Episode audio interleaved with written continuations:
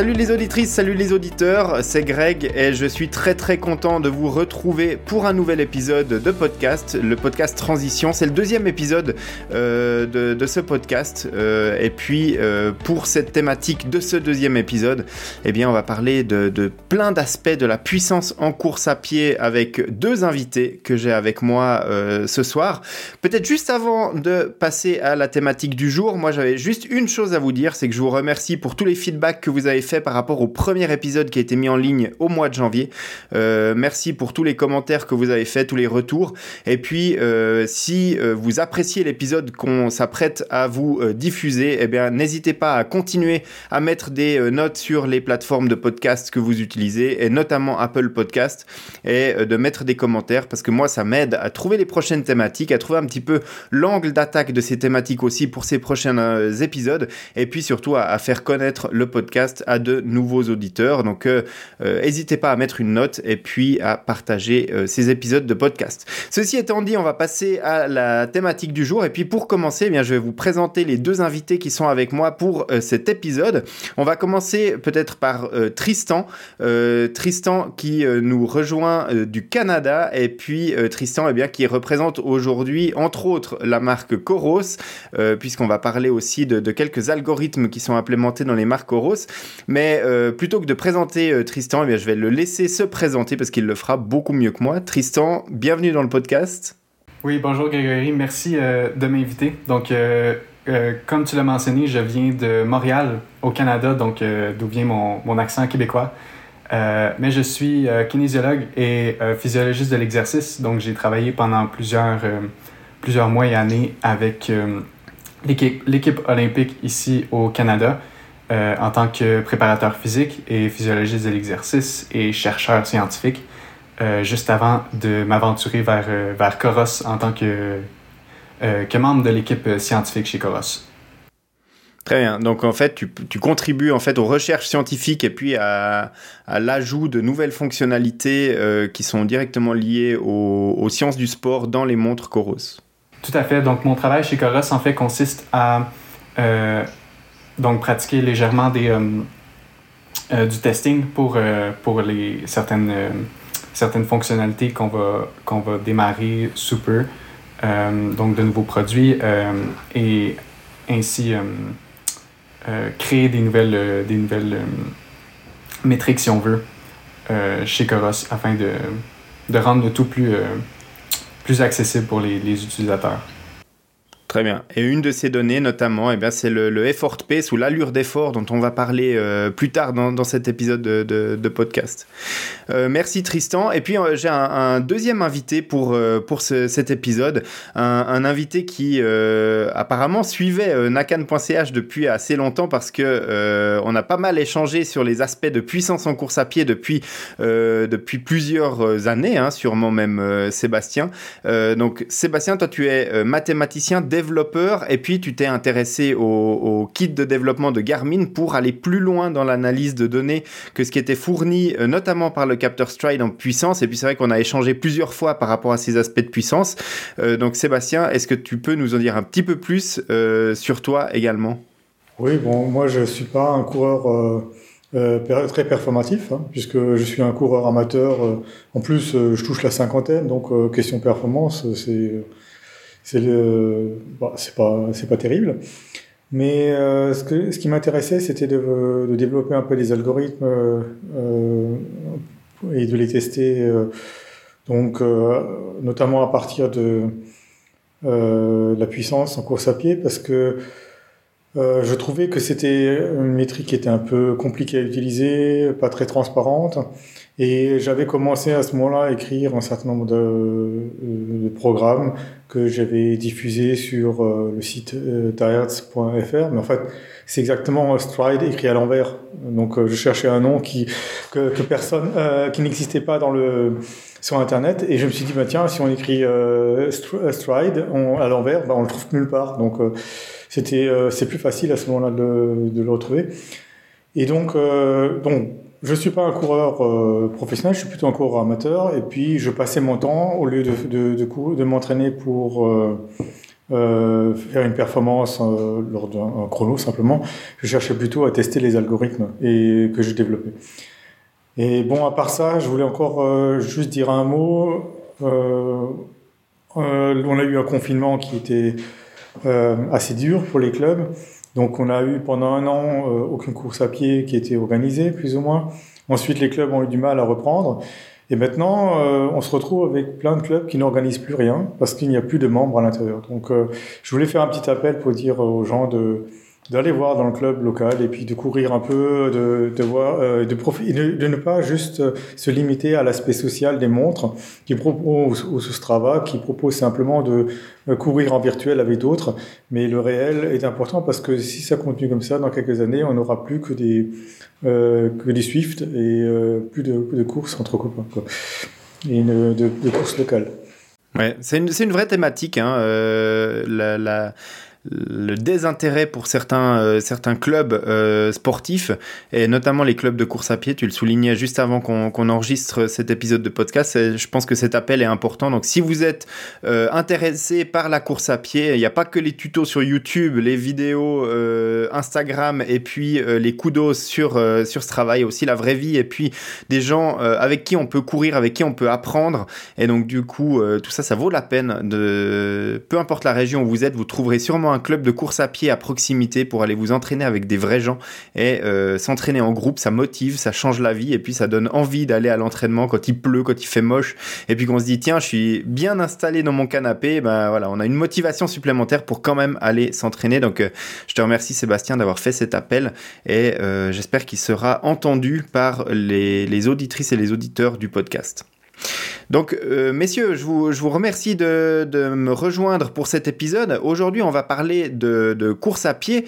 Peut-être un petit peu avant d'aller euh, directement dans la, dans la viande, dans le détail technique de tout ce qu'on euh, va décortiquer dans cet épisode, à savoir les algorithmes, à savoir les méthodologies d'entraînement. Peut-être un petit rappel sur ce qu'est la, la, mesure de puissance, parce que c'est une mesure qui est apparue dans l'entraînement cycliste. Et sur l'entraînement cycliste, c'était assez facile parce qu'un un cycliste, il n'y a pas 36 000 endroits où il doit appliquer de la force pour avancer. Hein. Il, doit, il doit faire tourner euh, la roue arrière avec un pédalier et puis euh, une transmission mécanique. Et puis là-dessus, à différents endroits, on sait que différents capteurs existent dans les pédales, dans le moyeu du pédalier, euh, il y, a, différentes techniques. Mais à cet endroit-là, si on mesure la, puissance qui est appliquée, on a une bonne représentation de la puissance qui est, euh, qui est appliqué sur le vélo. Et donc, du coup, c'est entre guillemets hein, facile à mesurer. Sait que les capteurs de puissance, c'est des, éléments qui sont très techniques, très technologiques et très chers. Ça, commence à se démocratiser, mais voilà, c'est quand même de la technologie. Mais d'un point de vue philosophique, c'est facile. En course à pied, c'est plus compliqué hein, de, quantifier de la puissance parce qu'il y a du mouvement dans les trois dimensions. On ne peut pas directement euh, mesurer la force sous la chaussure. Euh, Peut-être on va commencer avec, euh, avec toi, Tristan, puis ensuite euh, tu nous donneras ton, ton point de vue, Sébastien. Mais comment est-ce qu'on en est arrivé à mesurer de la puissance en course à pied et quel est l'intérêt de le faire? Exactement. Donc, comme tu l'as mentionné, la puissance en vélo est en fait une mesure qui est assez simple à calculer puisque euh, le cycliste n'a qu'à appuyer sur les pédales afin de, créer cette puissance-là, qu'on peut par la suite euh, avoir avec euh, notre montre ou quoi que ce soit. Donc c'est vraiment très très facile pour un cycliste de pouvoir euh, utiliser cette force-là euh, et cette puissance qui est en fait une puissance qui est concentrée, qui, donc qui est 100% positive à ce milieu-là. Lorsqu'on s'en va au niveau de la puissance de course à pied, donc, tu l'as mentionné, on ajoute les trois dimensions à ce niveau-là. Et puis, on ajoute une donnée qui est très, très importante, qui est en fait la, la puissance au niveau des, euh, des, muscles, donc la puissance des tendons. Euh, c'est cette puissance-là qu'on va vouloir calculer en premier. Euh, et cette puissance, en fait, euh, n'est pas seulement positive. Donc, lorsqu'on court, on va venir appuyer notre pied euh, sur le sol. On va alors avoir une puissance qui est négative pour ensuite nous propulser vers l'avant, qui va ensuite créer une puissance positive. Donc, la, la, le résultante de ces puissances-là, en fait, euh, pour la grande majorité des coureurs, est égal à zéro. Donc, il, est absolument nul. C'est pour cette raison-là que la puissance de course est très, très difficile à calculer, puisque si on utilise les mêmes, les mêmes calculs que pour le, que pour le, cyclisme, on arrive à des données qui sont nulles. Alors, on doit euh, euh, contourner ces, ces mesures-là, ces, ces calculs, afin d'avoir une donnée qui, qui, qui, a du sens en fait pour les coureurs. mais ça vient avec ses, ça vient défauts qu'on va pouvoir parler un peu plus davantage par la suite. Et euh, Sébastien, toi, l'œil du mathématicien qui euh, regarde tout ça, euh, cette manière de mesurer cette puissance, qu'est-ce que ça t'inspire? Bah, Disons, moi déjà, la puissance en vélo, pour moi, c'est déjà une mesure indirecte, hein, parce que la, vraie mesure de la puissance, c'est mettre une dynamo sur une roue. Donc, et produire du courant. Et donc, bah, c'est le coup du toaster challenge qu'on peut trouver sur Internet où il y avait euh, l'objectif c'était de, de, de, mettre un grille-pain dessus et d'obtenir un pain grillé quoi. Euh, bon, il y en a il y en a pas beaucoup qui sont arrivés hein, parce que je crois que le champion du kilomètre lancé il a juste réussi à faire euh, ouais enfin il était pas très bien il était pas très grillé donc c'était c'est pas évident de te faire 700 watts et tenir 4 minutes quoi donc donc c'était ça le, le, départ mais c'est pas c'est pas faisable d'utiliser ça dans la dans la réalité parce que une dynamo euh, consomme énormément d'énergie mécanique et donc en fait si on l'utilise à fond ben on n'avance plus. Donc euh, on produit que du courant et euh, le, capteur de pression qui a été mis en fait c'est déjà une mesure indirecte c'est-à-dire on mesure la pression on en déduit en fait le, courant qu'on aurait produit en appuyant sur les sur les pédales mais c'est disons c'est quand même quelque chose qui est très direct hein. donc on est capable de dire que en gros, euh, si on, euh, on, est capable d'avoir une bonne, une bonne relation, et c'est presque, et là c'est de la mesure, c'est plus de, l'estimation. Euh, par contre, en course à pied, c'est, comme, comme dit, c'est quasiment impossible à mesurer, parce que quand on voit les modèles mathématiques qu'on trouve sur Internet, ben, ils sont tous justes, mais ils ont que des paramètres qui ne sont pas estimables. Donc, par exemple, ils tiennent en compte du coefficient de pénétration dans l'air, le taux de rebond de la chaussure, euh, le, type de revêtement au sol, euh, euh, le, enfin, c'est que, que des choses qu'on pourrait mesurer en laboratoire, mais qui changent tout le temps. Et, et donc, ça n'a quasiment aucun intérêt, la formule n'a aucun intérêt en tant que telle. Donc, il faut trouver un autre moyen de, de, de, la calculer. Et comme on n'a que des paramètres qui ne, qui ne sont pas mesurables, ben on utilise une, une méthode très indirecte, en fait.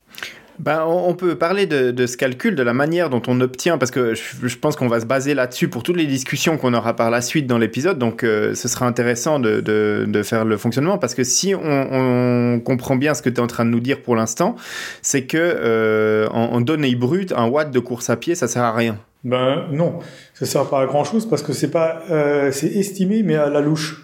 Donc, euh, on n'arrive pas à mesurer la valeur euh, absolue. Mais même avant de, parler de watts, il faudrait peut-être savoir ce que c'est qu'un watt. Et euh, parce, qu'en fait, on utilise un watt, c'est des joules par seconde. Et euh, joule, c'est une énergie. C'est la, valeur de l'énergie. Et par seconde, c'est en fait l'énergie instantanée qu'on produit. Et il faut la remettre un peu en relation avec les calories. Parce que les calories, c'est la même chose que les joules, hein, mais avec une unité différente. Donc c'est juste, je voulais juste encore dire ça parce que ça, ça revient un peu euh, au modèle euh, moteur euh, ou le, modèle de, de, la voiture qu'on a. C'est-à-dire que on a l'énergie qu'on apporte, donc les calories qu'on consommerait, qu'on transformerait en joules qu'on consomme. et puis la puissance qu'on produit, c'est-à-dire les joules qu'on produit pendant l'effort, qui sont en fait les joules euh, que produisent les muscles pendant tout l'effort, et les joules instantanés, les watts, en fait, sont les, c'est en fait la puissance qu'on produit de manière instantanée et qu'on transmet en une vitesse après. Donc euh, la, grande différence, c'est que bah, c'est comme pour la voiture, c'est le couple. Le couple ne, ne dépend pas du tout de, de la montée, mais euh, c'est plutôt de la vitesse qui dépend si on, a un moteur très puissant, ben, on arrive à monter plus vite, mais évidemment la vitesse est plus faible que si on est sur le plat. Et on se retrouve avec la même comparaison entre les calories consommées, les, les watts produits, et ensuite le résultat, c'est la vitesse qui dépend du terrain aussi. Alors, il y, a, de nombreux facteurs dans tout ce que tu nous euh, as expliqué, mais finalement, maintenant, quand je porte euh, une montre à mon poignet qui me donne un certain nombre de watts en course à pied, ou euh, que j'ai un stride sur ma chaussure, ou que j'ai une montre Coros qui calcule également la puissance directement au poignet, quels paramètres concrètement est-ce qu'on prend en compte pour euh, générer ce nombre euh, de watts en course à pied? Parce que, bah, on l'a bien compris, hein, sur le vélo, on mesure et puis en course à pied, on estime, euh, on calcule. donc, on, certains diraient même on devine. Mais du coup, quels paramètres entrent en jeu quand, on effectue ce, calcul? Oui, tout à fait. Donc, ces, ces paramètres-là, il y en existe plusieurs paramètres. Euh, et oui, comme tu as mentionné, la puissance en course à pied est largement estimée euh, en raison de, tous les facteurs qu'on a, pris en compte. Euh, mais je veux aussi revenir sur le fait que Sébastien a apporté un, point qui est quand même intéressant au niveau des, joules par seconde ou même au niveau des calories.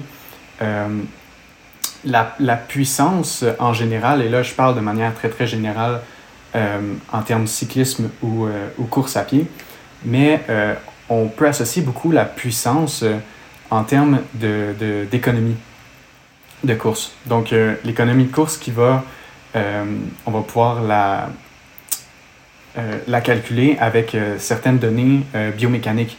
là, je pense en général au niveau de la cadence, donc la hauteur de nos pas, etc. Donc, toutes ces, ces données-là qu'on peut avoir, par exemple, avec le, le stride ou le pod chez Coros. donc, on a ces unités-là euh, qui vont servir généralement aussi pour le stride à, calculer la, la, puissance. Mais là, j'apporte le côté physiologique euh, euh, en moi et la recherche scientifique derrière la puissance de course à pied nous dit qu'en fait, on a une bien meilleure corrélation entre ces données biomécaniques et l'économie de course. Donc là, je vais aller encore un peu plus loin, mais l'économie de course, en fait, euh, et l'oxygène qu'on va, euh, va respirer lors de nos, notre exercice. Euh, donc, on va parler ici de VO2 max ou même de, de VO2 en général pour ces courses-là. Donc, les, les, données biomécaniques sont de bien meilleurs indicateurs selon la recherche scientifique que la puissance en course à pied pour le moment, en raison de toutes ces variables-là. Donc, pour revenir à ta question, Grégory, quelles sont les, les données qu'on peut utiliser euh, en termes de course à pied. Euh, c'est sûr qu'au niveau du cyclisme, la puissance est un, très bon indicateur. Euh, les gens sont en mesure de comprendre ce qu'est 200 watts. si on est capable d'aller en vélo à 200 watts, le, cyclisme va être capable de, d'avoir cette perception de 200 watts. Qu'est-ce, qu'est-ce que c'est 200 watts? pour un, un coureur, pour la grande majorité des coureurs présentement, 200 watts, courir à 200 watts, c'est extrêmement difficile à concevoir. Euh, donc, les coureurs sont habitués à cette, euh, cette allure. Euh, donc, en minutes par kilomètre, par exemple, les coureurs vont être habitués à cette, cette donnée-là. Encore une fois, cette donnée-là est une donnée, je vais dire en absolu. Donc, lorsqu'on va ajouter certaines variables, Sébastien a mentionné des variables comme le, le, le gradient, euh, où est-ce qu'on va avoir ce, ce, problème où la vitesse ne sera plus en corrélation avec notre effort? Donc, encore une fois, la, la puissance, que ce soit en course à pied ou en cyclisme, est euh, une, une, une, très bonne représentation, je dirais, de l'effort ou l'intensité euh, de l'athlète. Cette, cette donnée-là, qui est l'allure, donc en minutes par kilomètre, ne peut pas être une donnée qui va représenter l'effort, puisque cette donnée-là, elle va diminuer euh, avec certaines variables externes, comme, euh, comme le gradient par exemple. Donc on en vient avec ce problème-là de... Euh, on a cette puissance, cette, cette unité qui, qui vient représenter notre effort, notre intensité, mais en course à pied, on n'a pas cette, cette possibilité-là pour l'instant. Oui, effectivement, parce que la, valeur de puissance en course à pied, elle est, euh, elle n'est pas corrélée à quoi que ce soit en fait. Parce que sur un vélo, si je prends euh, le vélo d'un de, mes euh, équipiers du club qui a un capteur de puissance dessus, et puis que je grimpe dessus, et puis que je me mets à un effort que je sais être mon effort, par exemple maximal sur une heure, je vais avoir un nombre de watts, peu importe le capteur dont il est équipé, qui correspondra à peu près au nombre de watts que j'ai l'habitude d'utiliser comme FTP. Et donc du coup, euh, ce sera cohérent, euh, même s'il a un capteur différent. Alors que si euh, j'ai l'habitude de m'entraîner en course à pied avec un stride, et puis que je prends la puissance au poignet d'une montre polar, par exemple, eh bien, j'aurai un nombre de watts qui sera complètement différent, mais vraiment dans des ordres de mesure, des fois peut-être du simple au double, ou en tout cas avec des gros gros écarts. Et donc du coup, Là, on est clairement plus sur des données arbitraires et euh, il n'y a, plus vraiment de cohérence entre deux capteurs. Et c'est aussi ça qui met un petit peu de, qui, mélange un petit peu les, idées dans l'esprit des personnes qui adoptent la, puissance en course à pied. Parce que, admettons qu'on a un capteur stride, on l'a oublié dans, le sac d'entraînement, donc on se dit ah mais je vais utiliser la puissance au poignet de ma montre. Et là, euh, on fait son échauffement et on est euh, déjà carrément à bloc parce que les, les watts sont pas du tout les mêmes. Il y a même une autre différence qui est assez, assez importante. Bon, moi je suis pas cycliste, donc, euh, euh, mais je vois quand même que en vélo, on peut très bien avancer sans, sans avoir de, de production de watts, enfin de, de, puissance. Suffisamment de faire un peu de roue libre. Et c'est pas possible en course à pied. Hein. Je veux dire, euh, donc en course à pied, on est toujours en train de produire de l'énergie par, par ses muscles ou quasiment, hein, de moins sur le plat. Euh, et alors que le vélo, il y a quand même cette phase où on peut très bien se laisser aller. Et il y a aussi la phase, euh, il y a aussi une partie qui est un peu plus, euh, comment dire, il y a l'effet du vent qui peut, qui peut jouer, l'effet de l'aspiration. Et donc, la, la, vitesse en tant que telle n'est pas toujours très significative par rapport à l'effort. Alors qu'en course à pied, tant qu'on reste sur une piste, euh, la vitesse et les forces, enfin la vitesse et la puissance, c'est quasiment la même chose. C'est tellement corrélé que ben, on n'a pas besoin des deux, en fait, euh, dans, dans ce cas-là en tout cas. Alors sur un vélo peut-être plus qu'en course à pied, mais c'est vrai qu'en course à pied on a une plus forte corrélation tant qu'on reste dans, dans, des conditions comme tu le disais sur la piste. Effectivement ça fait peu de sens d'utiliser la puissance et euh, l'allure simultanément pour comparer son effort parce que l'un et l'autre sont très très fortement corrélés. Par contre, à vélo, c'est clair que c'est très différent parce que comme tu l'as dit, je peux être euh, dans des conditions où je dois appuyer très fort sur mes pédales pour avancer parce que euh, j'ai euh, la force du vent ou parce qu'il y a d'autres paramètres qui rentrent en ligne de compte, ou alors je peux faire plusieurs kilomètres sans donner quasiment un coup de pédale parce que le vent ou la pente sont favorables. Et donc du coup, là, c'est beaucoup plus facile de quantifier un effort biomécanique avec de la puissance sur le vélo que euh, course à pied. Tout à fait. Donc en fait, euh, euh, même pour reprendre cet exemple-là sur le cyclisme, la puissance, comme par exemple dans une, dans une voie où on va avoir le vent en notre faveur ou la pente en notre faveur, et on n'aura pas à donner certains coups de pédale, ça va avoir un direct impact sur notre effort. Donc notre effort va diminuer grandement, comme va le faire la, puissance. Euh, en termes de course à pied, euh, par contre, et même j'ai un, exemple concret euh, qui est une, une, recherche scientifique qui a été faite il n'y a pas si longtemps sur l'outil Stride. et puis on a pris des, des athlètes de très haut niveau, donc des coureurs de très haut niveau, et on leur a fait des tests biomécaniques sur un tapis roulant et les mêmes tests identiques sur une piste à l'extérieur. Euh, et on a vu notre, donc leur demande euh, métabolique, donc en termes de, de VO2, VO2 max, euh, qui ont augmenté drastiquement à l'extérieur. ça, c'est raisonnable. Donc, à l'extérieur, on a certaines conditions, le vent, le froid, la température, etc., qui vont jouer un rôle sur, sur notre, notre métabolisme.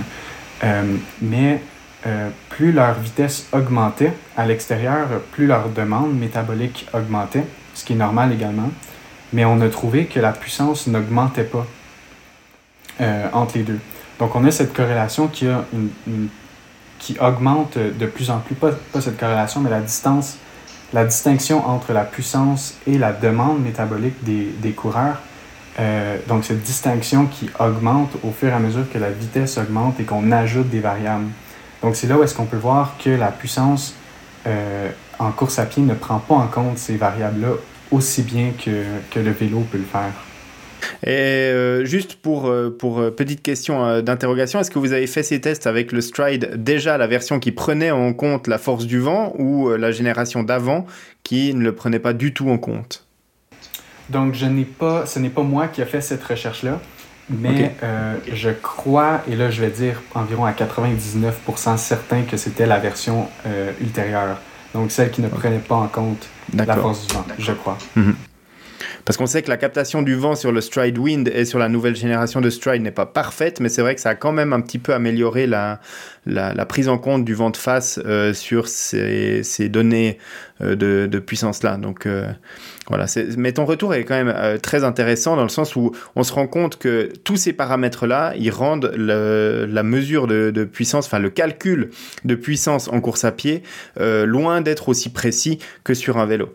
Mais si on est réunis tous les trois, c'est quand même que cette valeur de, puissance en course à pied, elle a un intérêt, peut-être pas en tant que tel, peut-être pas en tant que nombre de watts pendant qu'on court, en tout cas pas pour quelqu'un qui n'a pas l'habitude de les utiliser. Euh, c'est vrai que le stride a été très rapidement adopté principalement au début par des triathlètes, parce que les triathlètes avaient l'habitude déjà de s'entraîner avec des watts à vélo et qu'on pouvait transposer facilement ces technologies, enfin ces techniques d'entraînement euh, en se basant sur des watts à la course à pied. Et puis on définissait sa puissance critique, et puis ensuite on pouvait euh, faire ces entraînements basés sur la puissance comme on le faisait à vélo, et puis ça marchait plutôt bien. En tout cas, moi c'est ce que j'ai et ça a marché euh, plutôt bien. par contre, pour des personnes qui ont aucune idée de ce que représente un watt et puis qui partent courir avec juste une information supplémentaire, c'est ce que tu nous disais Sébastien, ça n'a aucun sens. Euh, oui, mais d'ailleurs, euh, j'ai une petite question euh, un peu. je pose la question d'abord et après je donne peut-être la réponse. tu as quel FTP et tu as quelle puissance critique? Elle, date pas du même moment parce que en fait j'ai pris ma puissance critique euh, la dernière euh, en course à pied euh, lors de ma préparation du, du, marathon de New York. Donc le, dernier devait être en octobre. Et ma puissance critique à ce moment-là calculée automatiquement hein, par les algorithmes de Stride était environ de 325 watts quelque chose comme ça. Et puis sur le vélo ma puissance ma FTP hein, qui était estimée pour l'Ironman de Thun donc c'était au mois de juillet. Donc je pense que la dernière séance que j'ai fait spécifiquement pour la déterminer devait dater de, juin. Et puis, je devais avoir une, euh, FTP aux alentours de, 270, donc 270. Donc, bien, euh, bien inférieur. Euh, ce qui, ce qui m'étonne un tout petit peu, mais parce qu'en fait, euh, Stride était connu pour après produire la même puissance en vélo et en course à pied.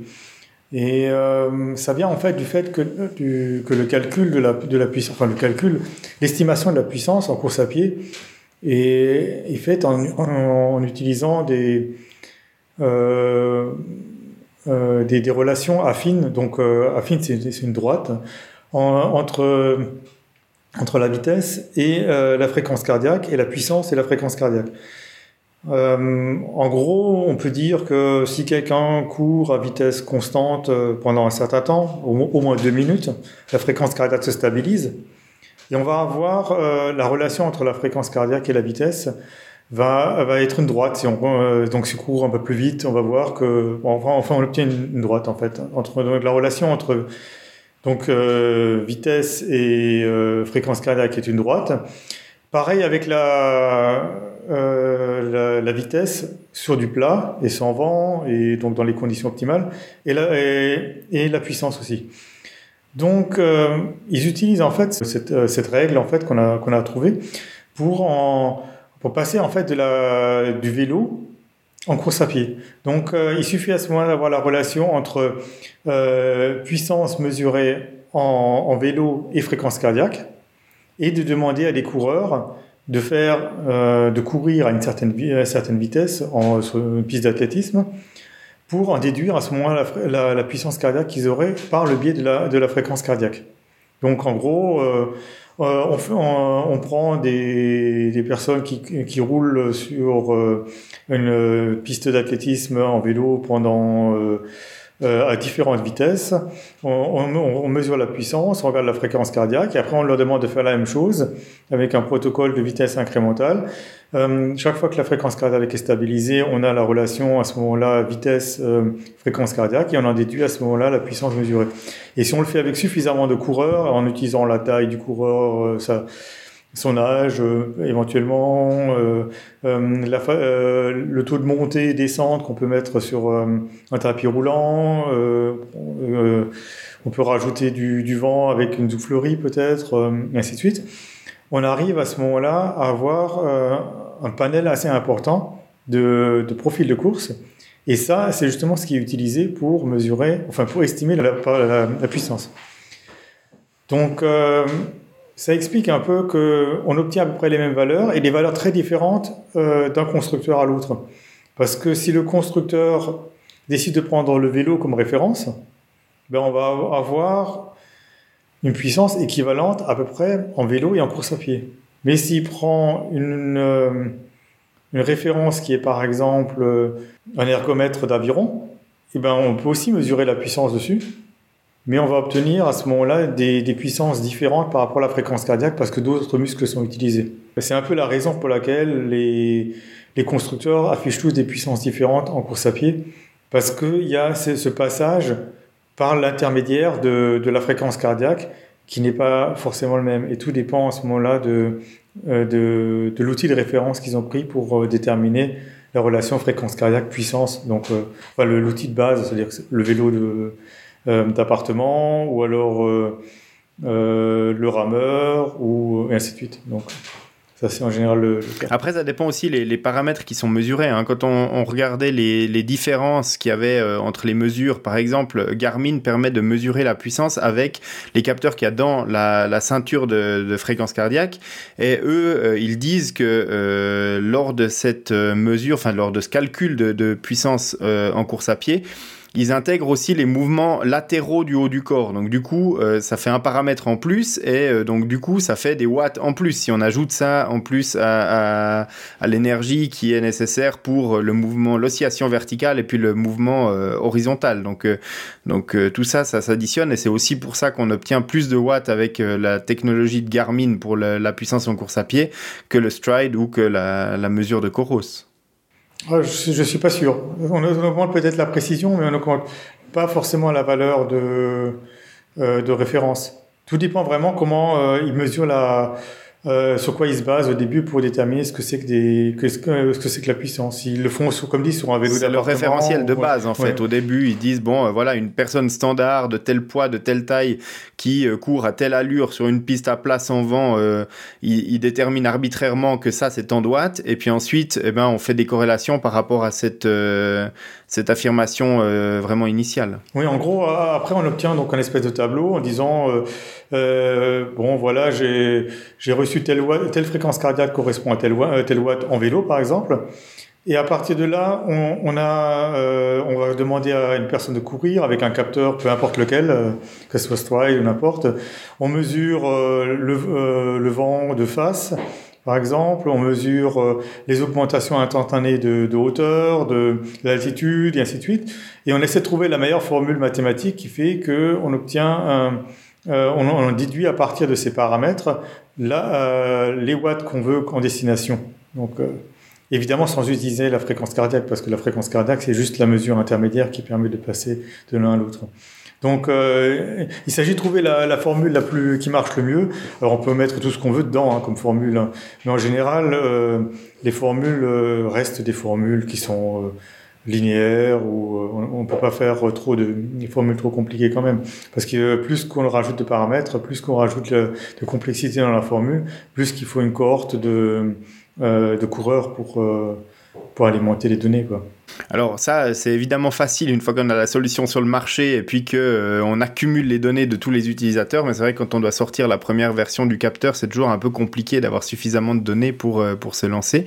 Euh, donc on a bien compris maintenant comment procèdent les marques et les fabricants pour obtenir des watts de course à pied. On sait bien après cet échange que un watt chez Stride n'équivaut pas à un watt chez Garmin, Coros, Polar, etc. Donc une fois qu'on a choisi un type de capteur de puissance à euh, ouais, de, capteur de, puissance en course à pied, on va pas euh, changer euh, tous les jours de technique de mesure parce qu'à chaque fois on aura des données qui seront complètement aberrantes. Et donc du coup tout ça c'est un petit peu compliqué de, s'y retrouver. C'est pour ça que pour la suite de ce podcast, on va maintenant parler de l'intérêt de transposer une mesure de puissance qui est arbitraire ou qui est basée sur plusieurs paramètres dans euh, un, mécanisme qui, va fournir en fait une allure équivalent à plat. Alors, euh, mes deux invités que, que j'ai dans ce podcast, euh, vous avez les deux cette technologie, en tout cas cette, cette transcription de, de puissance en allure, puisque Sébastien, toi, tu as développé en fait un algorithme qui est disponible pour les montres Garmin avec le toolkit de Connect IQ et une application qui, qui fait ce calcul-là. Et puis, Coros, eh bien, depuis, depuis quelques mois, euh, vous proposez une, une mesure qui s'appelle euh, effort pace ou allure d'effort, et c'est à peu près euh, les, mêmes algorithmes qui sont utilisés pour fournir en fait aux coureurs à pied une donnée qu'ils maîtrisent parfaitement, qui savent parfaitement intégrer à leur entraînement, mais du coup qui est beaucoup plus facile à utiliser quand on est sur des terrains mal plats ou sur des, terrains d'entraînement qui sont pas une piste d'athlétisme justement. Alors Tristan, déjà, est-ce que tu peux nous, euh, dire pourquoi Coros a voulu aller dans cette direction et euh, qu'est-ce que ça apporte comme avantage de, mettre encore une couche d'algorithme quand même par-dessus tous ces calculs euh, très compliqués pour obtenir de la puissance en course à pied. Exactement. Donc, chez, chez Coros, en fait, on, souhaite s'éloigner légèrement de la puissance de course à pied pour toutes les raisons dont, on a mentionné dernièrement. mais avant de démarrer avec Effort Pace, je dirais la, la, définition pour nous de la puissance en course à pied était vraiment une donnée afin de nous um, de représenter l'effort chez un coureur. Donc vraiment avoir cette corrélation entre, entre l'effort et l'intensité euh, et une donnée qui est vraiment universelle pour les coureurs. Euh, donc la puissance en course à pied de manière générale nous a donné plusieurs euh, euh, plusieurs limitations en termes de, de cette corrélation-là. Donc, on a mentionné là, ces facteurs externes, euh, l'environnement, donc euh, le vent, le terrain, l'inclinaison, etc. On a également l'unité de mesure. Donc, pour des coureurs, un watt n'est pas nécessairement une unité de mesure qui est connue.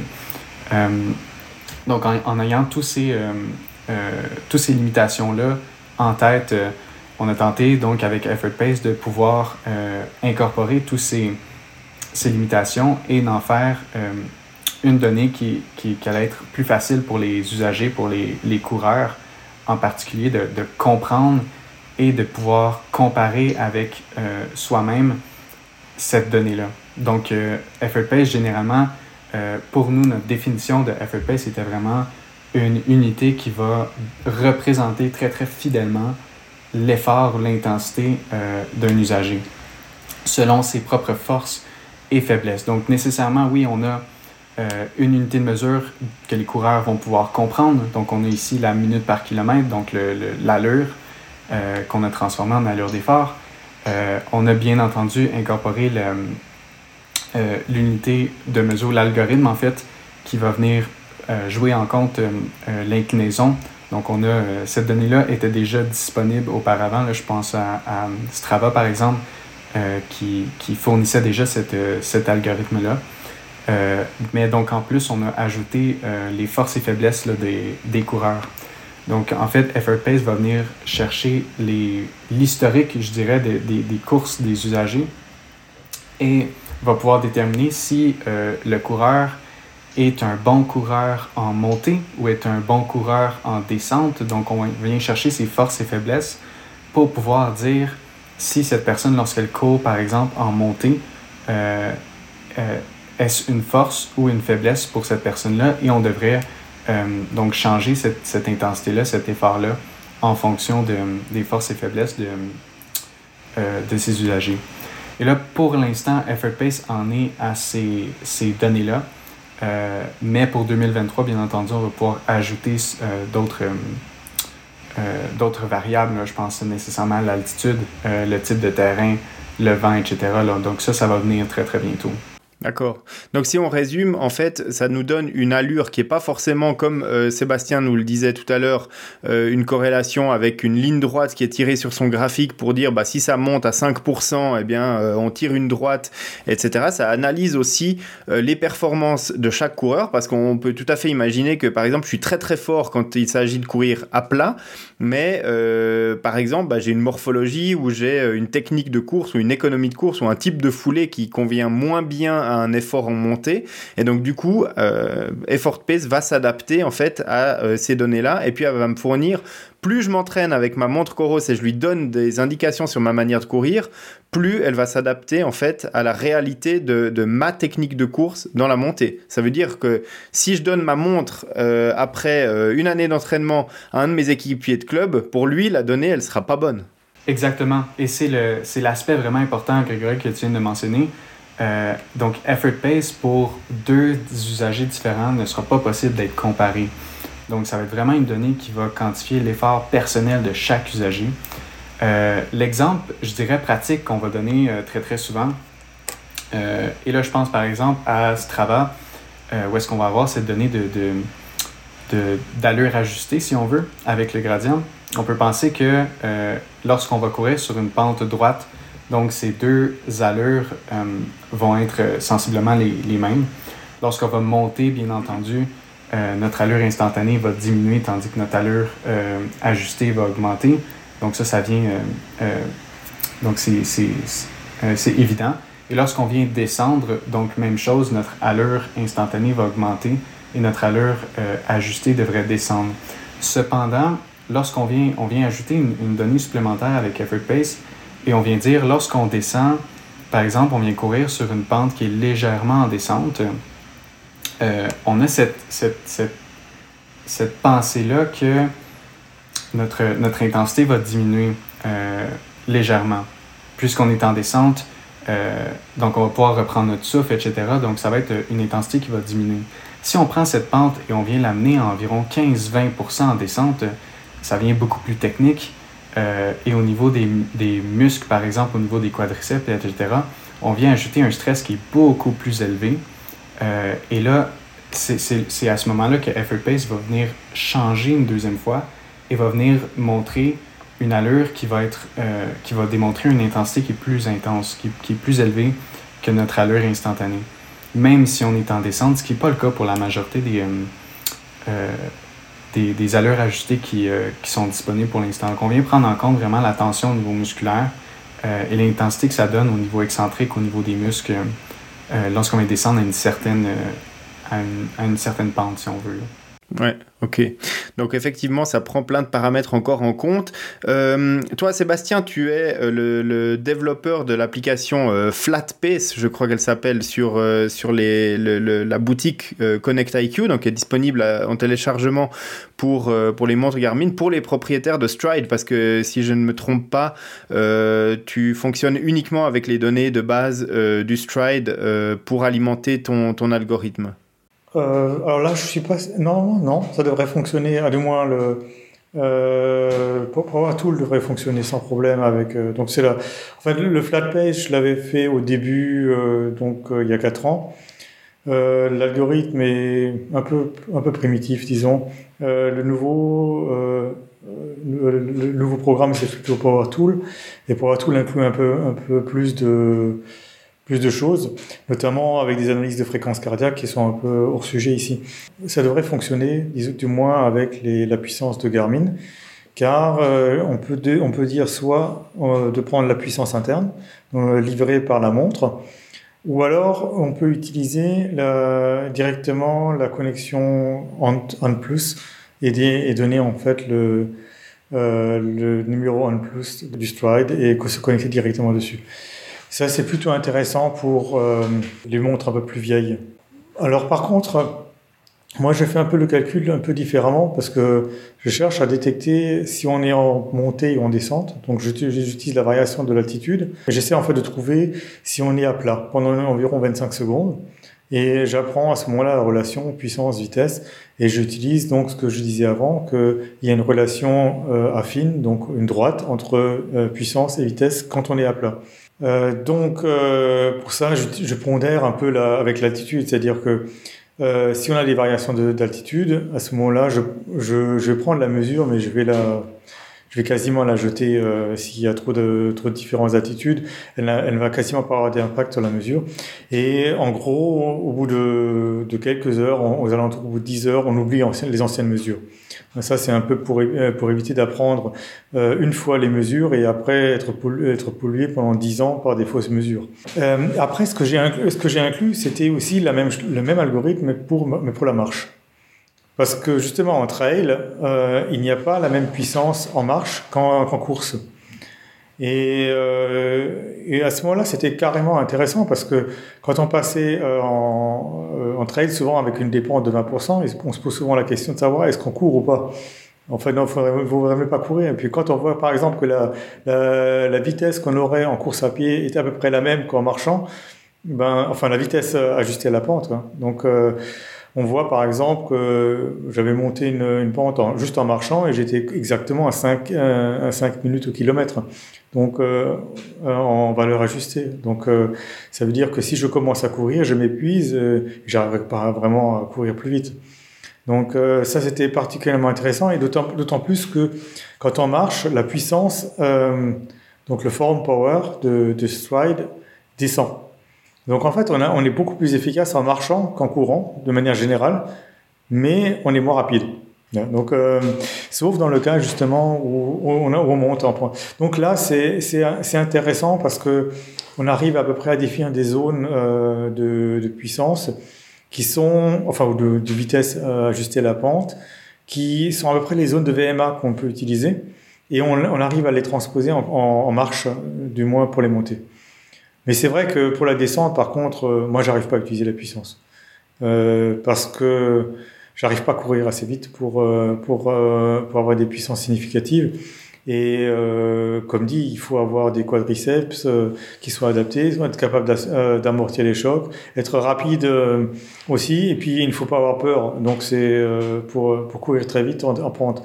Donc, c'est souvent là, et même là, sérieusement, en descente, ça sert à rien de la puissance, puisque on est tellement concentré sur le terrain qu'il ne faut pas regarder la montre. Hein. Donc, euh, il faut vraiment aller au feeling. C'est un peu difficile de, de suivre le, ces valeurs. Par contre, en montée, là, ça peut justement aider pour le, pour le pacing, notamment quand les pentes sont régulières.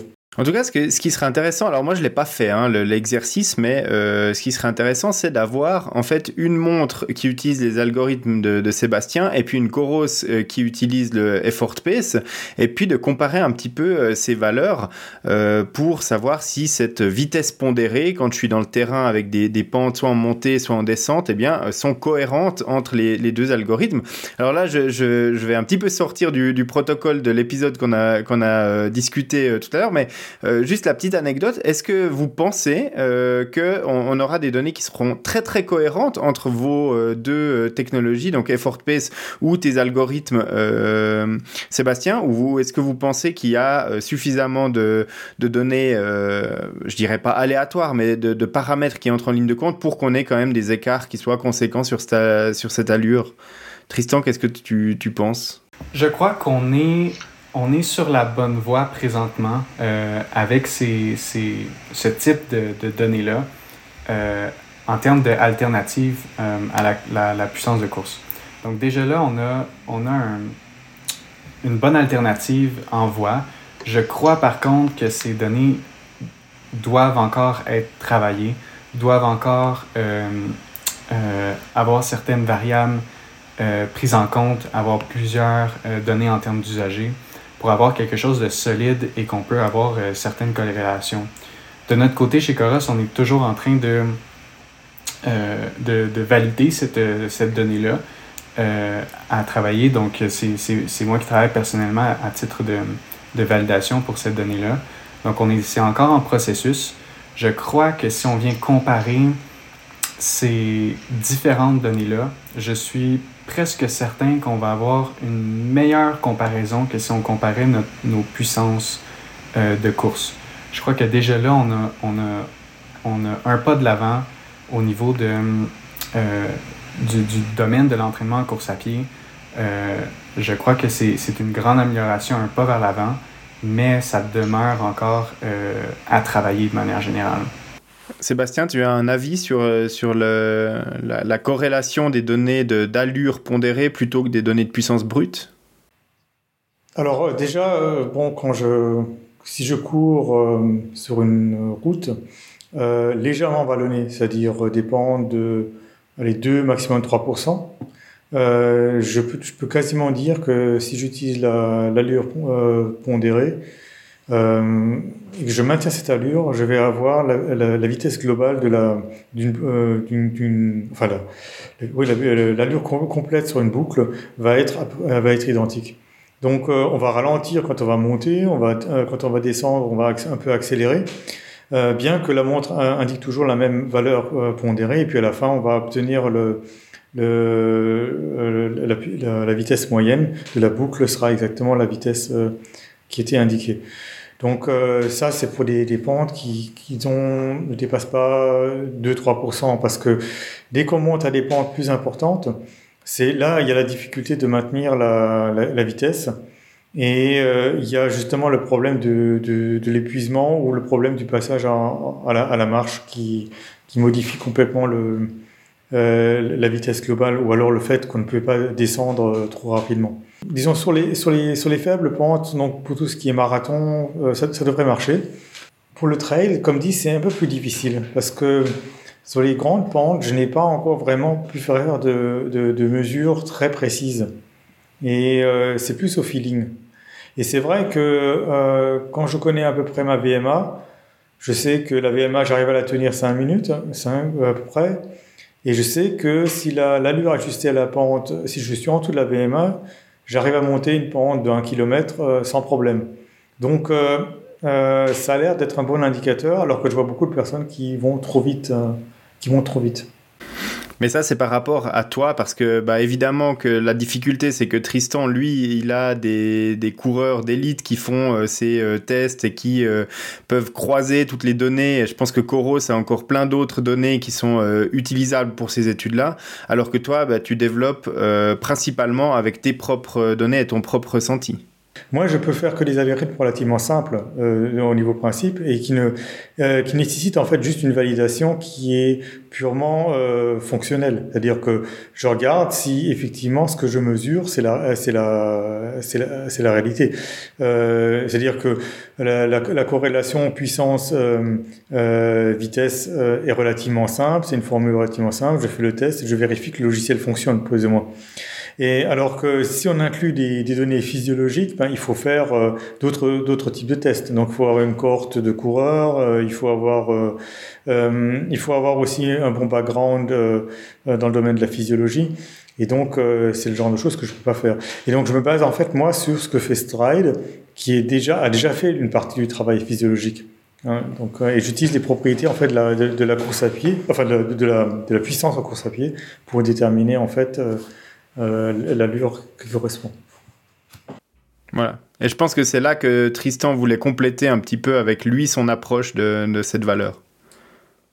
Oui, exactement. Donc, en fait, euh, euh, si par exemple vous venez à euh, effectuer des tests en laboratoire pour euh, déterminer par exemple votre, votre FTP ou votre VMA, donc ça va être un physiologiste de l'exercice, donc ça va être une personne comme moi qui va pouvoir effectuer ces tests. Euh, et ce sont des tests que, que, que je fais euh, de manière euh, quotidienne. Et puis pour, les, pour la validation chez EffortPace, donc on utilise beaucoup des athlètes, des athlètes élites.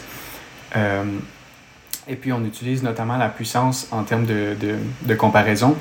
et puis leur, leur VO2. donc Sébastien, toi tu as parlé de, de la fréquence cardiaque.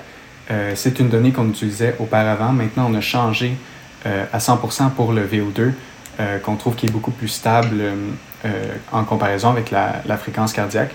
Mais ce qui est intéressant et le, point que je voulais ajouter, c'est que la majorité des coureurs vont utiliser la VMA. Donc là, je parle ici vitesse maximale aérobie, ou les cyclistes la FTP, donc Fun Functional Threshold Power.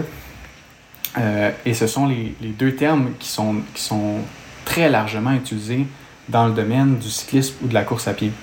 Mais maintenant, quelles sont ces, ces, données-là et qu'est-ce qu'elles veulent dire? Et malheureusement, pour la grande majorité des compagnies, ou des, des, des, tests en laboratoire, on va utiliser des définitions qui sont largement différentes.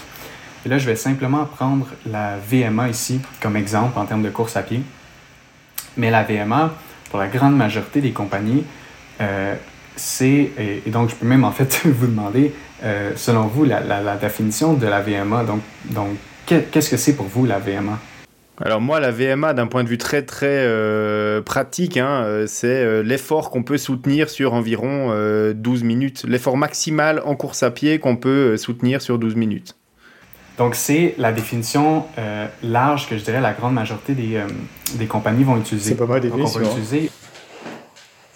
ma, définition, c'est pas ma définition. Moi, ma définition, c'est la vitesse à VO2 max. exactement, euh, exactement. Et c'est en fait la définition que je voulais vous, vous faire sortir, en fait. La vitesse à VO2 max. Maintenant, VO2 max est atteint dans un rayon de vitesse qui est, qui est excessivement large. Alors, pour un coureur dont la VMA, par exemple, va être autour, et là, je vais, je vais donner un nombre arbitraire de 4 minutes du kilomètre. Euh, en fait, ce coureur-là peut atteindre VO2 max à 4 minutes du kilomètre, il peut atteindre VO2 max à 4 minutes 30 du kilomètre, il peut atteindre VO2 max à 3 minutes du kilomètre. Donc ça, en termes de données physiologiques, la VMA ne veut rien dire du tout. Parce que lorsqu'on fait un test euh, en laboratoire, en VO2 max, on peut utiliser différents tests en laboratoire, différents tests scientifiques, et atteindre une, VMA qui est, complètement différente pour un individu. Donc, et là vient le côté pratique à dire, au lieu de dire que la VMA euh, est une donnée, euh, donc une vitesse à VO2 max, on va utiliser plutôt la définition de Grégory qui va être, ça va être une vitesse pour, une un certain temps. Donc, on va rendre le temps qui, est fixe, euh, puisque VO2 max, pour la majorité des, coureurs, on peut euh, maintenir VO2 max entre 3 et 7, 10 minutes environ. C'est le temps général. Donc, la VMA peut varier entre votre vitesse à 3 minutes jusqu'à votre vitesse à environ 10, 10 minutes environ. Donc, D'où le fait que la VMA peut avoir une différence qui est excessivement large. Et si on utilise la VMA, donc si par exemple dans des algorithmes chez, chez, chez Coros ou Garmin, et là je parle très très largement, mais si cette donnée VMA est utilisée pour faire d'autres des, calculs, eh bien, euh, on, va venir changer tous ces calculs-là, puisque la VMA n'est pas euh, une donnée qu'on va pouvoir euh, se fier à 100%. Donc, c'est d'où le fait où les, les, coureurs sont invités à venir en laboratoire et à, se faire tester et vraiment avoir cette donnée qui est très, très précise au lieu d'être calculée par des algorithmes, tant et aussi longtemps que l'algorithme utilise un, temps qui est fixe. Et c'est là la grande différence entre les VMA. Même chose pour la FTP. La FTP, généralement, puisque en cyclisme, c'est mieux connu que la VMA en termes de, de puissance, généralement, la FTP va être euh, va être connu pour être votre puissance critique à, euh, pour une heure. Donc mhm. là, on vient de sortir carrément euh, de la puissance à VO2 max. Donc une puissance VO2 max qui va être encore une fois entre 3 et 7, 10 minutes. Euh, et donc là, on va venir chercher une puissance pour une heure. Donc, donc simplement à prendre en considération que ces, ces unités, je parle de VMA, je parle de FTP, euh, à prendre en considération et à comprendre l'algorithme le, en arrière et, et où est-ce qu'on vient chercher ces données-là. Bah, ça, c'est déjà intéressant de comprendre euh, les, données qu'on utilise. Et je pense que ça revient un petit peu euh, au début de la thématique, c'est-à-dire euh, pourquoi est-ce que c'est plus intéressant d'utiliser une allure pondérée plutôt qu'une donnée en watts qui, pour un coureur à pied qui a jamais utilisé cette valeur-là, eh bien, ne, ne, veut rien dire du tout? Euh, effectivement, ça ne fait pas de sens non plus d'utiliser euh, des, des, valeurs calculées par des algorithmes dont on ne sait pas euh, comment ils fonctionnent et comment il peut y avoir des différences entre un calcul et un autre. Donc voilà, tout ça, c'est effectivement très très intéressant. on a bien compris maintenant l'intérêt d'utiliser des, des, valeurs comme effort pace ou l'allure pondérée avec les, applications que, que nous propose Sébastien sur les montres, sur les montres Garmin. Euh, ce qui est intéressant aussi, c'est un petit peu euh, cette euh, discussion qu'on avait euh, en off quand on a préparé cet épisode. Et Sébastien me disait, au début, Stride était très intéressé par ce que je proposais sur le, Connect IQ de, Garmin, de, proposer ces efforts. Et puis, ils ont commencé à vouloir faire du business avec leur, leur application et puis proposer des plans d'entraînement basés sur la puissance. Et là, en fait, ils se sont rendus compte que euh, euh, transposer la, donnée de puissance en allure, ça allait à l'encontre de leur système parce que tous les coureurs à pied pouvaient utiliser les avantages de la mesure de puissance en course à pied, ou en tout cas de l'estimation de puissance en course à pied, avec des plans d'entraînement qu'ils utilisent depuis très longtemps, qui sont basés sur l'allure. Et donc, du coup, euh, sur ce plan-là, Stride n'arrivait plus à vendre des, des plans d'entraînement spécifiques dans leur plateforme payante qui sont basés sur la puissance. Donc, il y, y, a aussi derrière tout ça un petit peu une notion de, business. Et puis, euh, chaque plateforme essaye aussi peut-être un petit peu de garder euh, captif euh, l'utilisateur de ces technologies-là. Et là, on, a un exemple très concret avec, avec Stride. Et, ça mériterait peut-être toutes ces données-là pour l'intérêt des, coureurs à pied qui veulent s'entraîner là-dessus un petit peu d'harmonisation et puis de euh, d'accessibilité par rapport à ces données. Et je pense que ça va dans ce sens-là, ces, ces euh, transpositions de valeurs, euh, que ce soit effort pace ou que ce soit des valeurs pondérées qui sont qui sont calculées pour d'autres d'autres montres. je ne sais pas ce que vous en pensez par rapport à toutes ces, ces valeurs-là, mais est-ce qu'il n'y a, pas aussi une petite couche de business qui fait qu'il y a un obscurantisme qui reste un petit peu dans ces données-là de manière un petit peu euh, volontaire ou en tout cas jouée par les marques?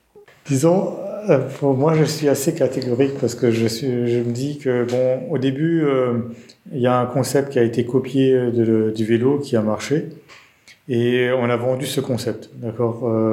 C'est venu par Stride qui ont fait un très bon travail à ce niveau-là.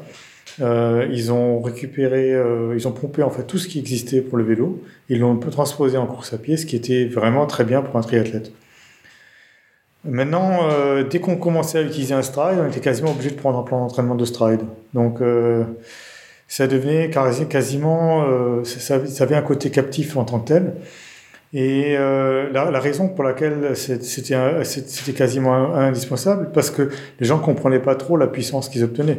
Donc euh, il y avait une puissance qui était auto-évaluée au bout de, de, de, de, quelques jours chaque fois, ou à chaque fois qu'on qu obtenait un nouveau maximum. Donc on, avait la puissance critique qui était augmentée. Et euh, du coup, le plan d'entraînement s'ajustait avec euh, la, puissance critique, dans le sens où tous les, tous les efforts à fournir étaient relatifs par rapport à la puissance critique. Donc, euh, on, euh, on, se retrouvait avec un plan d'entraînement, par exemple, à faire des intervalles, et il disait il faut être en zone 5, euh, donc la zone la plus haute, et cette zone 5 était calculée en fait proportionnellement à la puissance critique. Donc, si la puissance critique évolue, automatiquement cette zone évolue. Donc, on se retrouvait donc avec une corrélation entre les, entre les deux. Donc, pour l'entraînement, c'est pas un problème, mais pour les gens qui font du free running entre guillemets, donc euh, qui veulent juste prendre le capteur, euh, qui savent à peu près à quelle vitesse ils courent euh, de manière agréable, qui veulent pas se et qui tout à coup se mettent à faire du trail, à monter des pentes un peu plus. Cette valeur de puissance ne va pas, c'est pas la valeur qui les intéresse. Donc ils cherchent plutôt à avoir une valeur qu'ils peuvent interpréter directement. Et là, on se retrouve donc avec la puissance, avec par exemple une température en, euh, en Faraday, et puis alors qu'on travaille tout le temps en, degrés. Et alors on affiche les deux, les deux températures sur la montre, et c'est des, des, données qui commencent à être un peu difficiles à interpréter à ce niveau-là.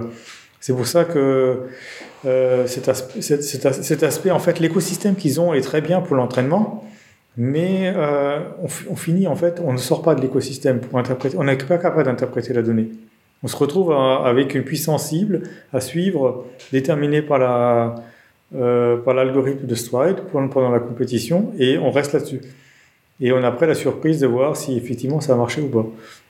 Tu parles du, du temps final en fait de, la compétition. Oui, oui, si par exemple euh, on, part sur un 10 km euh, et puis on se dit, bah, tiens, je vais courir à 4 minutes au kilomètre. On sait qu'on va faire 40 minutes si tout va bien. Alors que si euh, je dis, je vais partir pour un 10 km et je vais le courir à 330 watts, ça me donne aucune forme d'indication sur le temps final pour mon 10 km. Oui, bon, ils, font, ils font la relation, hein, ils calculent ensuite la relation, mais en gros, ils disent, on te donne la puissance à laquelle tu dois courir. Bon, d'accord, euh, mais on est toujours obligé d'avoir une calculatrice, on est obligé d'aller en fait sur leur site et de calculer toujours les, les puissances euh, équivalentes. Et euh, alors bon, pour un marathon, c'est pas un problème, on, peut on peut accepter ça. Pour un, mais alors pour un trail, ça marche pas quoi. C'est pour un trail, il y a une grande partie qui est au feeling. Et moi, j'ai jamais, enfin les deux trois trails que j'ai fait, j'ai jamais pu euh, me baser sur la puissance euh, pour euh, une puissance cible, c'est pas possible. on a le terrain, on voit, on a une montée maintenant de, de 2 km qui est à peu près, qui semble être à peu près constante. Et ben on, est obligé de s'ajuster de manière dynamique. Et pour ça, il faut vraiment, en général, quand on est un coureur de plaine, ben on a la référence en plaine et lorsqu'on se retrouve donc avec, on sait qu'on va avoir sa montée pour 2 km on ne sait pas trop la pente qu'on va avoir parce que euh, sur euh, les, données qu'on a de, cartographie sont quand même pas si terribles que ça. Euh, et, là, on arrive à peu près à voir la relation. On se dit, bon, on va avoir monté pendant un quart d'heure, il faut à peu près que j'ajuste ma vitesse, et puis en plus, on a le reste de la, course qui va continuer. Donc, il y a une partie dynamique qu'on perd complètement avec cette notion de, puissance cible, qui vraiment n'est pas, pas important pour la, pour la, la course route, mais alors pour la, pour tout ce qui est un peu trail, euh, c'est un peu, beaucoup plus compliqué, je trouve. Donc, euh, d'avoir une deuxième référence en plus qui, qui, qui est difficile à quantifier à ce moment-là. Tristan, toi, tu t'es pas risqué dans une réponse euh, concernant l'accessibilité des données, etc. Euh, bon, après, on comprend que venant d'une marque, c'est peut-être un tout petit peu plus difficile de se prononcer parce qu'une fois que les gens auront euh, adopté Effort Pace, bah, on imagine bien qu'ils vont être très très contents de, reprendre une montre Coros pour continuer à s'entraîner avec cette même valeur. Donc, du coup, forcément que derrière, il y a aussi l'idée un petit peu de fournir un outil qui, démarque euh, les, montres Coros du, reste du marché, mais euh, finalement, bah, si c'est la bonne direction et que ça rend la, mesure de puissance et l'utilisation de la puissance en course à pied euh, beaucoup plus efficace pour un coureur à pied, a priori, ça pose pas de problème pour ça. Exactement. Et en tant que. Et, là, encore une fois, je vais ajouter mon, côté physiologiste de l'exercice dans, cette, dans cette réponse-là, mais je souhaite vraiment pour les utilisateurs euh, Coros, mais les utilisateurs en général de, de, de, de montres GPS ou de, de Stride, etc., euh, de, de, comprendre l'algorithme, pas non, pas comprendre l'algorithme, mais comprendre euh, euh d'où viennent ces mesures. Donc, euh, donc euh, je reprends mon exemple de, VMA, de, comprendre le, temps que cette donnée représente. Donc, pour que ce soit effort pace dans, dans cet exemple-là, quelles sont les, les, données, les variables qui sont prises en compte? Euh, donc, vraiment, euh, de mon côté, personnellement, je, je pousse fort chez Coros de pouvoir vraiment rendre le tout accessible jusqu'à une certaine mesure. C'est sûr que les algorithmes ne, ne, ne pourront pas l'être, mais de du moins comprendre les variables qui sont derrière et, et, et simplement dans, dans, le but de, de, de faire de l'éducation chez les usagers, et de, de, comprendre, pas simplement d'avoir ces données-là sans pouvoir comprendre ce qu'elles représentent, mais vraiment de, de, comprendre les variables qui sont, qui sont derrière ces mesures et de pouvoir ajuster l'entraînement en conséquence. C'est de bien prendre conscience de toutes les forces et limitations de ces algorithmes et puis euh, ben, voilà, d'utiliser les forces et de comprendre les faiblesses pour pas tomber dans un piège de, euh, voilà, de, de, de, confort en se disant bah la, donnée me dit ça, alors je m'entraîne comme ça, mais euh, de, de, voilà, d'arriver à un niveau où on le fait plus correctement, tout simplement parce qu'on fait trop confiance à certaines données, alors que dans certains cas de figure on ne devrait pas. Euh, en tout cas, j'espère qu'avec l'épisode qu'on a enregistré aujourd'hui, euh, les, personnes qui s'intéressent à ces valeurs de puissance de, en course à pied et puis euh, de, transposition, d'allure qui sont basées sur ces, sur ces valeurs-là, auront un esprit beaucoup plus éclairé par rapport aux données qu'elles pourront utiliser à leur entraînement. J'ai encore un petit point à aborder avec vous deux sur l'avenir de ces mesures. Est-ce que vous pensez que à, l'avenir, on aura des chaussures qui auront des capteurs de, de, pression mécanique, comme on peut l'avoir sur les, sur les capteurs de puissance cycliste, pour avoir une mesure beaucoup plus précise, prendre en compte la force nécessaire pour, pour courir dans certaines natures de terrain, pour prendre en compte la, spécificité de la, chaussure qu'on utilise. Hein. On a parlé beaucoup d'efficacité de, de, chaussures avec des lames de carbone, certaines mousses qui sont beaucoup plus technologiques que d'autres et donc qui, qui rebondissent mieux, etc.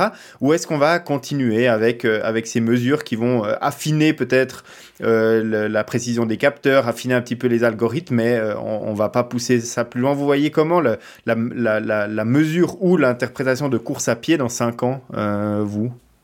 Bon, moi je vois à très court terme les choses.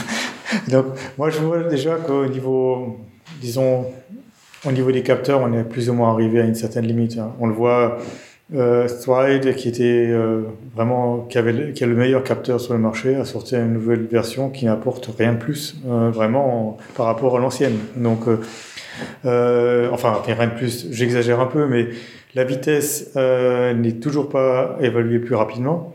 et la, la, puissance semble être un tout petit peu plus réactive, mais je ne sais pas si c'est si c'est juste l'affichage qui est plus rapide ou si c'est euh, si c'est effectivement mieux évalué. En fait, ce qui, le, problème, je pense, au niveau du pied, c'est que euh, faut, faut, voir que la, la, la cadence d'un coureur, c'est 180 euh, pas à peu près par minute.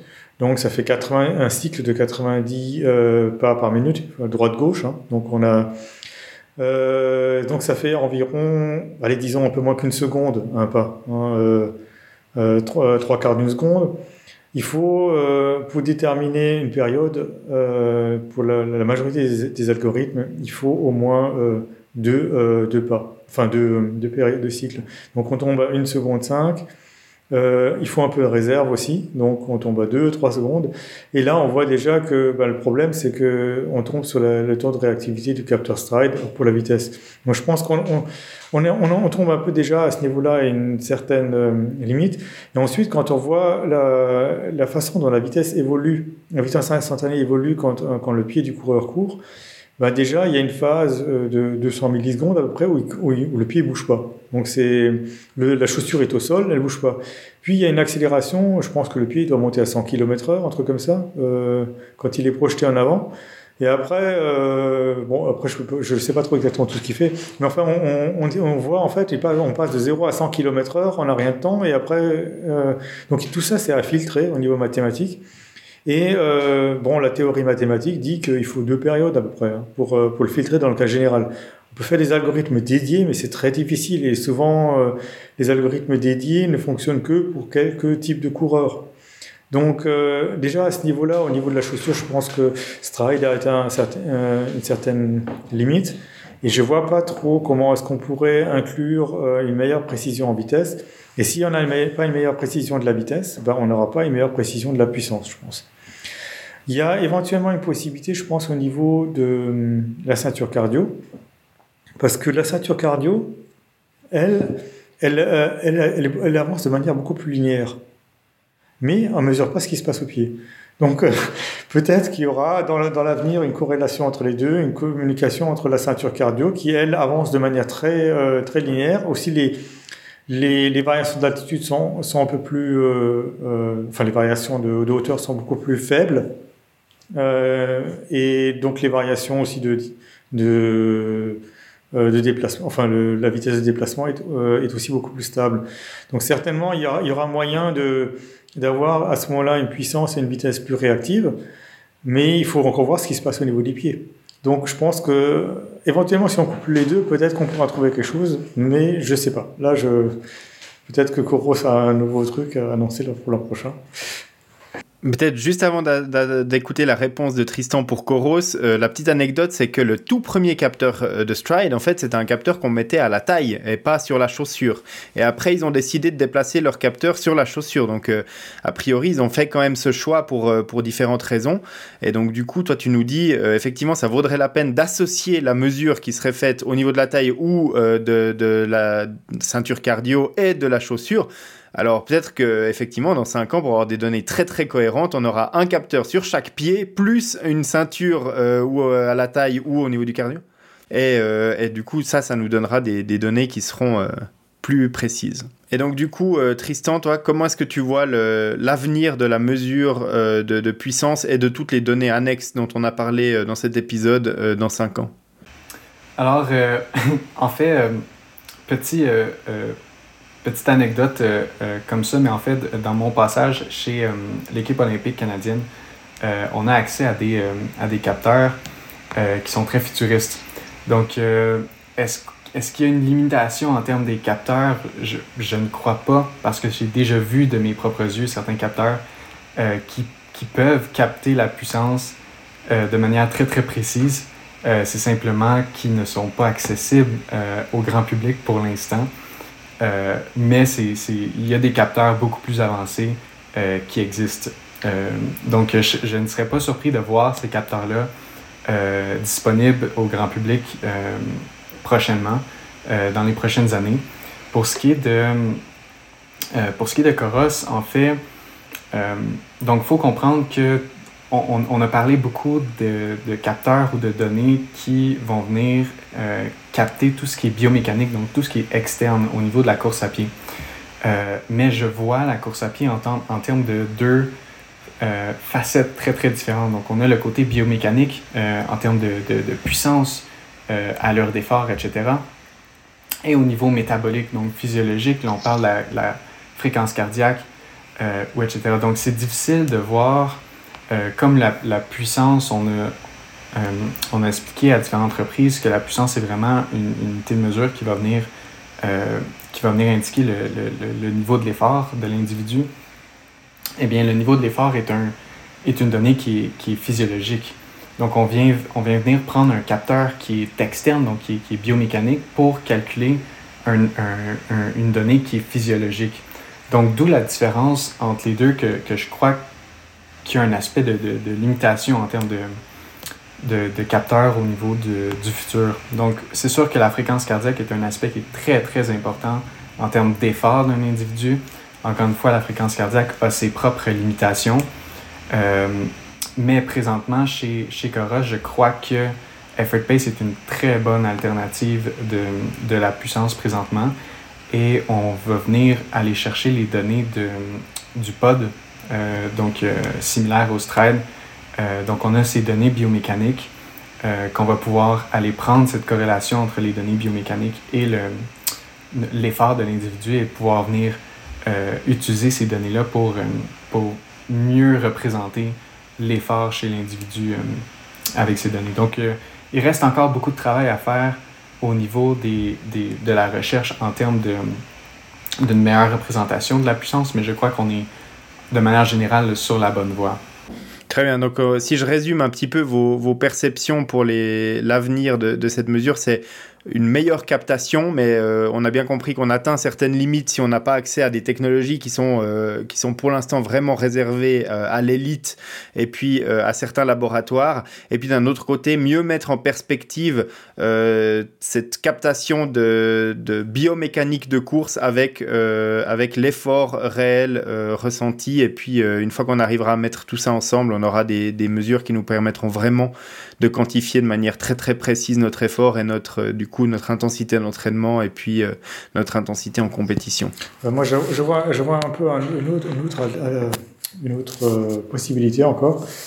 Parce que bon à l'heure actuelle on faut pas qu'on oublie quand, quand on court on court qu'avec les pieds hein, donc en fait il n'y a que la vitesse qui compte et la distance. D'une certaine manière quand on quand on fait une compétition. Par contre on a tendance à accumuler des données à ne plus en finir donc, euh, je pense au taux de rebond ou le temps euh, que la chaussure est sur le sol, euh, ensuite la puissance, la vitesse, la fréquence cardiaque.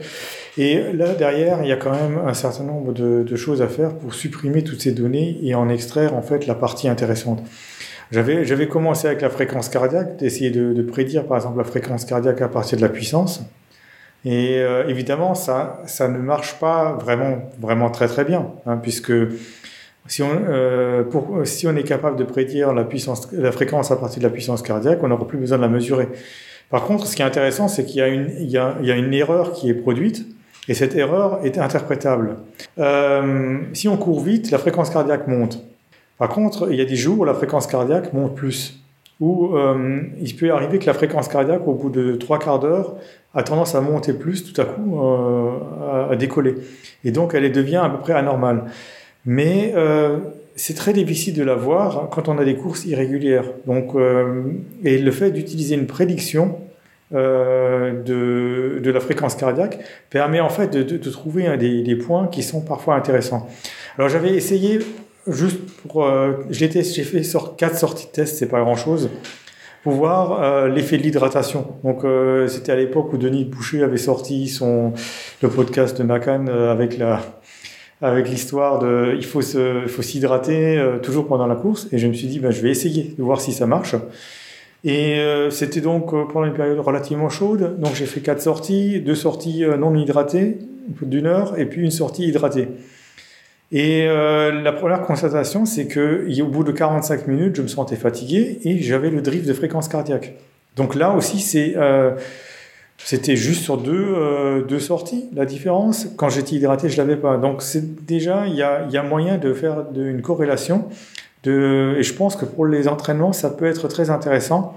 L'autre chose que je me suis amusé à faire ces derniers temps, c'est de faire une séance de squat la veille et évidemment, on a les jambes lourdes, on court et on se rend compte qu'on n'arrive pas à monter en vitesse euh, le lendemain.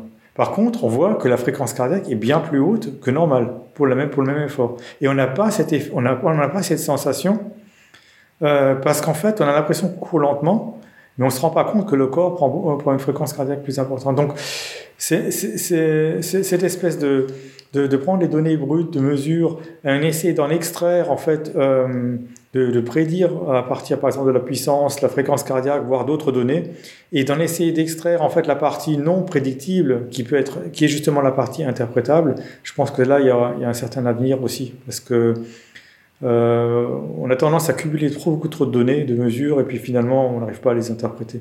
Donc je pense que là il a, il y a pas mal de choses à faire aussi, je pense.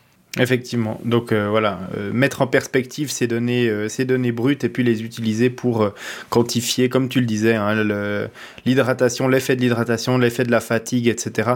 Donc tout ça, c'est des choses très très intéressantes et, puis qu'on suivra évidemment au cours des années à venir. Mais pour l'instant, eh ben, on fait avec les outils qu'on a et puis on essaye d'apprendre à les utiliser au mieux. Et j'espère que les auditrices et les auditeurs de, de, cet épisode du podcast sortiront après cet épisode avec plus d'informations pour mieux utiliser leurs outils, euh, leurs outils d'entraînement. En tout cas, je vous remercie tous les deux d'avoir participé à cet épisode. C'était super intéressant. Avant de conclure euh, cet épisode, je vous propose juste, euh, si, si vous le souhaitez, hein, de, de, dire à nos auditrices et nos auditeurs où est-ce qu'on peut vous retrouver. Alors, bah, Tristan, on retrouve un petit peu de ton travail dans chaque poignée de personnes qui a une montre Coros, puisqu'on a bien compris que notamment les données Fort Pace, elles étaient issues de, de tes travaux. Mais, mais sinon, est-ce qu'il y a d'autres euh, d'autres centres d'intérêt ou d'autres choses que tu aimerais partager avec euh, nos, auditrices et nos auditeurs?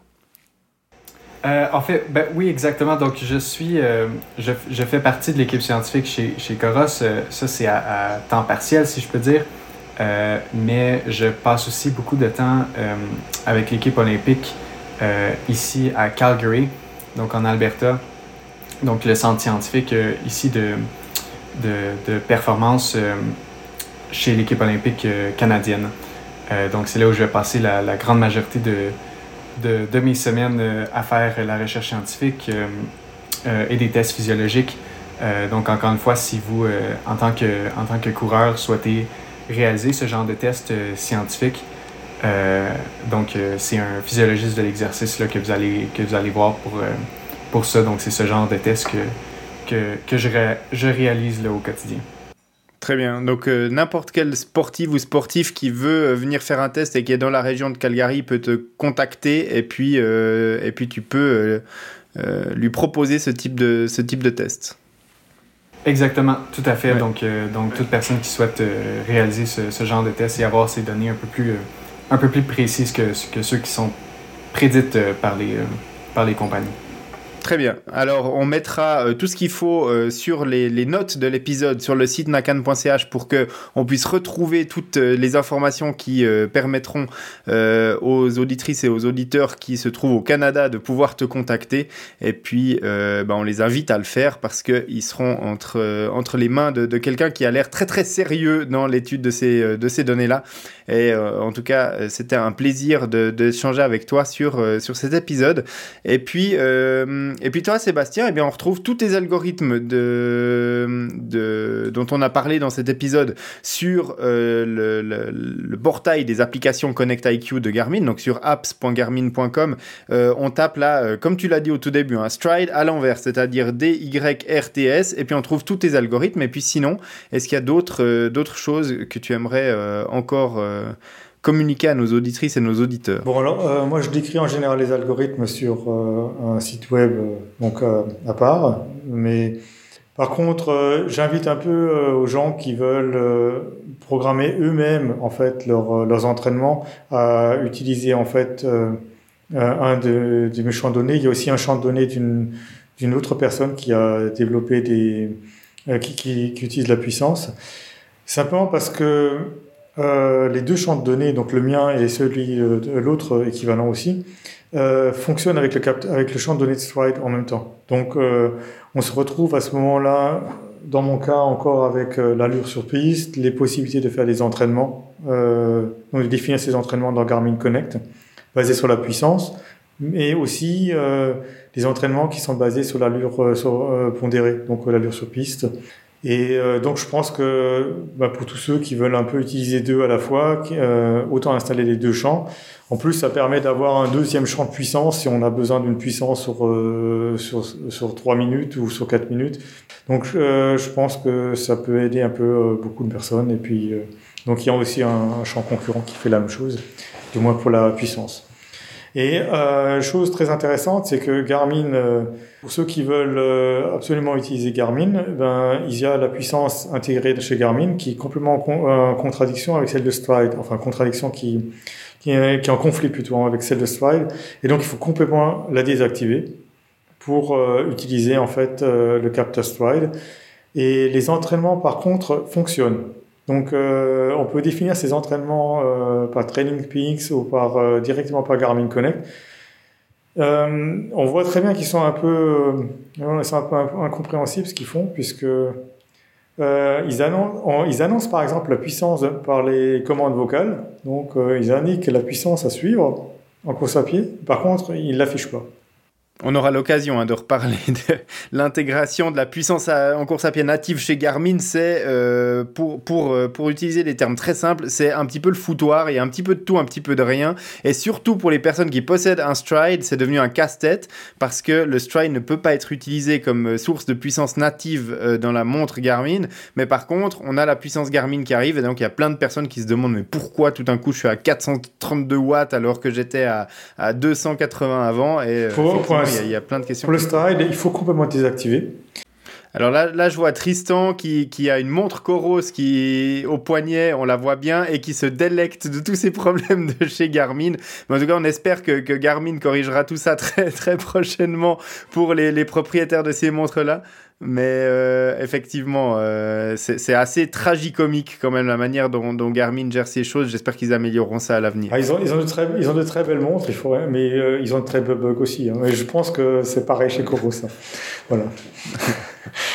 Voilà, ce sera la petite note d'humour donc pour, euh, pour euh, conclure euh, cet épisode. Et puis bien évidemment, comme d'habitude, on retrouve tous les liens et tous les, les, vidéos. Sébastien, au tout début de l'épisode, avait passé de, parlé du, Toaster Challenge. On le retrouve aussi dans les notes de cet épisode sur nakan.ch. Messieurs, je vous remercie beaucoup d'avoir participé à, à, cet épisode. C'était super intéressant. Je pense que la discussion a pu apporter plein d'informations à nos auditrices et nos auditeurs. Et bah, moi, je donne rendez-vous à tout le monde le mois prochain pour un prochain épisode du podcast. Merci euh, beaucoup Tristan et merci beaucoup Sébastien d'avoir participé euh, aujourd'hui. Merci. à toi Grégory.